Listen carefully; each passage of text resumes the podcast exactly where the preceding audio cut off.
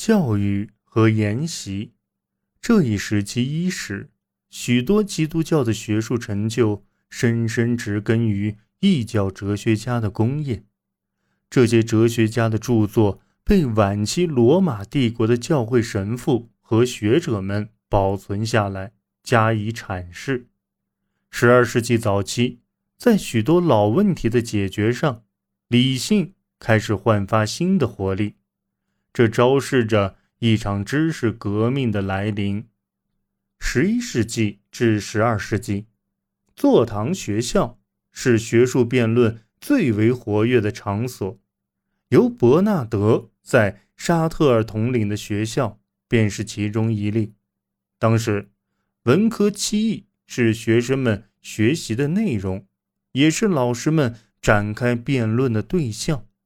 这七门学科是四大学科：算术、几何、天文、音乐、理论，以及三大学科：逻辑、语法、修辞。早期异教世界所取得的知识成就，一直在基督教的教育体系中占有一席之地，主要是因为。这些知识对于理解圣经必不可少，然而对于人类自身潜力的学术探索却非常有限。但从十一世纪晚期起，如克莱尔沃的圣伯纳德、诺准人吉伯特和彼得阿伯拉尔等学者，开始纷纷将注意力投到人的内在自我的问题上。十二世纪。大批异教科学和哲学文献从拜占庭和穆斯林的东方流入，其中最重要的是亚里士多德的作品。这些作品令人们重新思考支配物质世界与精神世界的不同法则之间的关系。至十二世纪中期，一种更有活力的思想传统愈加强劲起来，它就是学术。人文主义这一早期的人文主义与三个世纪后文艺复兴时期出现的具有唯物主义性质的人文主义毫无瓜葛。相反，它体现的是一种深刻的知识上的关怀，关照的是个体在上帝创造的有序宇宙中的地位，而上帝自身也成了血肉之躯。于是。方可一立人世艰险，这成了这一时期的思想、艺术和文学发展的最强推动力。彼得·阿伯拉尔在当今的名气大多来自于他的一封自传体长信，在该信中，他悲诉了由于持意见所遭受的待遇，并重述了与贵族女子艾洛奇斯不堪的秘密恋情。正是因为这段恋情，他被他的亲人阉割，被毫无颜面地逐到修道院。但十二世纪早期，他作为持意见的学者和神学作家的名望，却在很大程度上促使他所在的城市巴黎成了文化复兴之源。年轻时，他拒绝了父亲为他安排好的军旅生涯，拜访众多修道院。起初是向他们学习，继而与当时最声名显赫的神学家们展开公开辩论。据他所言，他所向披靡，将他们变得哑口无言。而他著于一一二一年的《论上帝三位一体和一体性》，则令这种争论演变为教会对他的正式谴责。这一作品讨论了宇宙的本质。讨论在哲学层面上究竟什么是真实的，而这正是引发了实在论者和唯名论者两派间辩论的关键所在。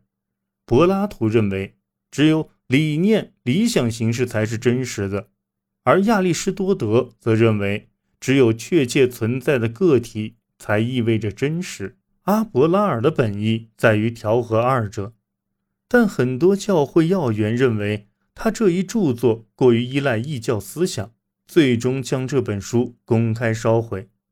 在其另一部著作《是与否》中，阿伯拉尔列出了一百五十八个神学问题，对每一个命题都列举了基督教作家和异教作家支持及反对的论著，以此尝试将逻辑思维应用于神学。即使在其生命的最后时刻，在遭遇放逐后，他仍对辩证法保持极大的热情，对正统观念始终存疑。他将其最后的著作取名为《一个哲学家、一个犹太人和一个基督教徒之间的对话》，恰为明证。阿伯拉尔的方法被中世纪最杰出的神学家、十三世纪巴黎大学的。多米尼加教授圣托马斯·阿奎那发展完善，他的著作《神学大全》标炳了中世纪人文主义的最高峰。但追本溯源，圣托马斯之所以能够发扬逻辑传统，在大学任教，很大程度上还是得益于阿伯拉尔的抗争所取得的进展及其恃才傲物的狂气。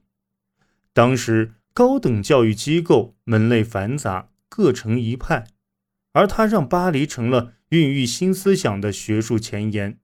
某些城镇学校因专门化教学而闻名，但缺乏统一的规范。诸如此类的问题，都在当时教权与皇权的争斗中被忽视了。早在1158年，腓特烈一世便为博洛尼亚的教授们提供庇护。这些人的知识令世界遵照上帝及其仆从，我们的意志被照亮，上帝的臣民的生活从而被塑成形。换句话说，政治理论的深厚积淀对帝国百利无害。热衷改革的教皇们强调神职人员的文化修养及教会法的基础作用，由于迫切需要支持者。他们很快便向巴黎的天主教学校抛出橄榄枝。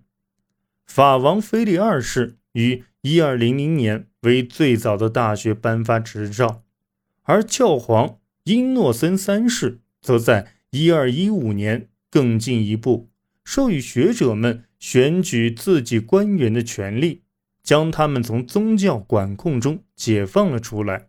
此时。政府也需要吸收更多的训练有素的人员，于是这三股力量共同促进了教育的发展，将不同城镇学校以一种有机而非系统的方式集结起来，构成了大学。十二世纪时，学生们想以大学为跳板，跻身权贵的做法，成了讽喻作家们最为津津乐道的创作主题。而将学术活动本身视为产出无价之宝，学识的一种贸易，则是下一个世纪的想法了。直至十四世纪，这种观念才流行起来。日耳曼诸王朝在兴亡交替中，均倚重在布拉格、维也纳和其他地方建立起来的大学。